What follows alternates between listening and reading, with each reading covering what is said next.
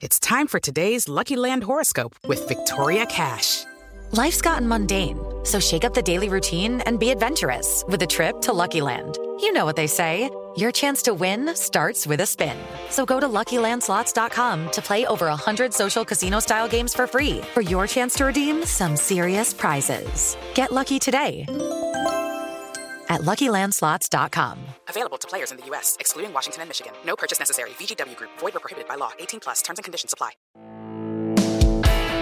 Este es el podcast de Alfredo Romo. 889noticias.mx ¿Cómo te llevas con tus vecinos? Yo no me acuerdo haber vivido en otro lugar que no fuera casa de mis papás.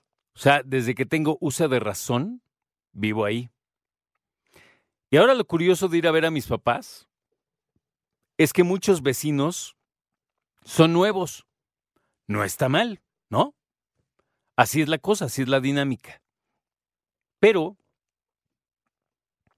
lo curioso es que de repente te ven, pues no feo, pero medio raro cuando llegas a visitar a tus papás, porque no te conocen, porque son nuevos, ¿no?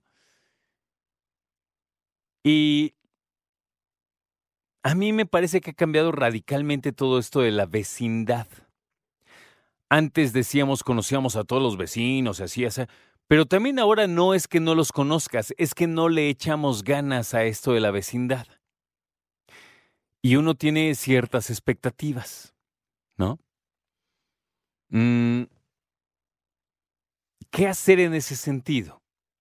Bueno, uno llega muy contento así de, oiga, mire, soy su nuevo vecino, así dice, ah, sí, cámara como que ya no les importa mucho, ¿no?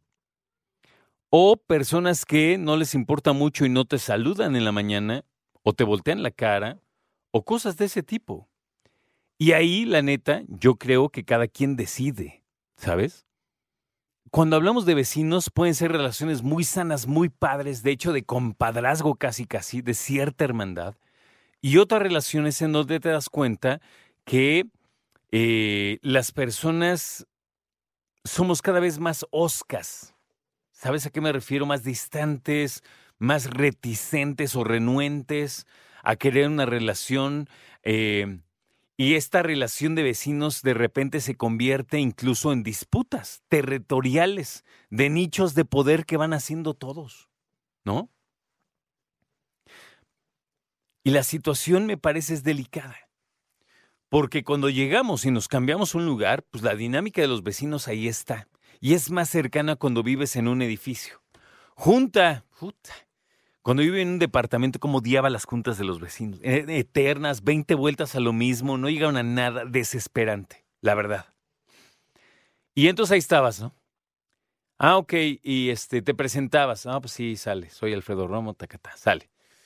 Y entonces es que las vecinas del no sé qué, no, pues sí. Bueno, vamos a votar.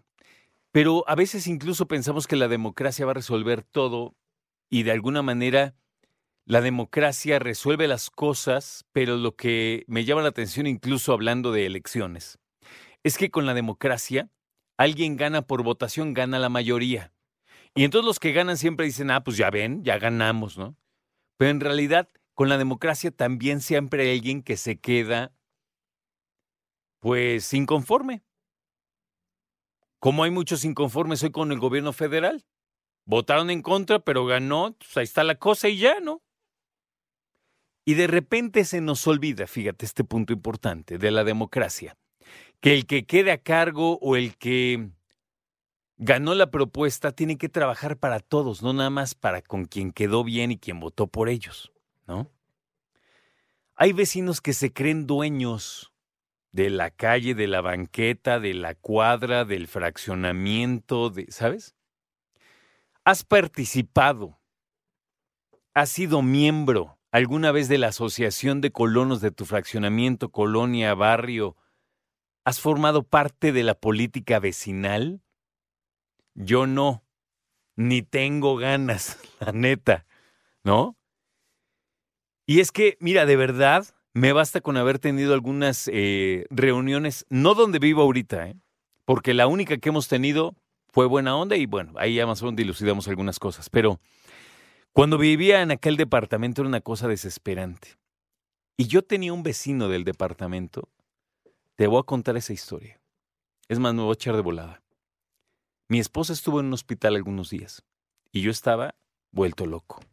Afortunadamente aquí en Grupo Asir me dio chance de estar con ella, de sacar adelante la situación. Bueno, pues el estúpido vecino, porque no se me pasa el coraje, se enojó y mandó quitar las flores que le habían mandado a mi esposa de la puerta de mi departamento. Que porque se veían mal. Por favor, explícame cómo unas flores, como un buqué, un ramo, un adorno de flores se van a ver mal. Explícame. Pero hay gente como ese güey que tiene medio milímetro de mente. Esto fue hace más de 10 años, ¿eh? Y todavía me enoja acordarme. Y me acuerdo perfecto que mi esposa me agarró de la mano, convaleciente como estaba, y me dijo, Alf, no vale la pena, hermano. No vale la pena, no vayas. Imagínate lo que yo le iba a querer a decir en su cara este hijo. Cero empatía, no sabía ni por qué estábamos atravesando. Y vamos a hablar de historias de vecinos. ¿Te llevas bien? ¿Te llevas mal? ¿O no te llevas con tus vecinos? Escucha a Alfredo Romo donde quieras. Cuando quieras. El podcast de Alfredo Romo en 889noticias.mx.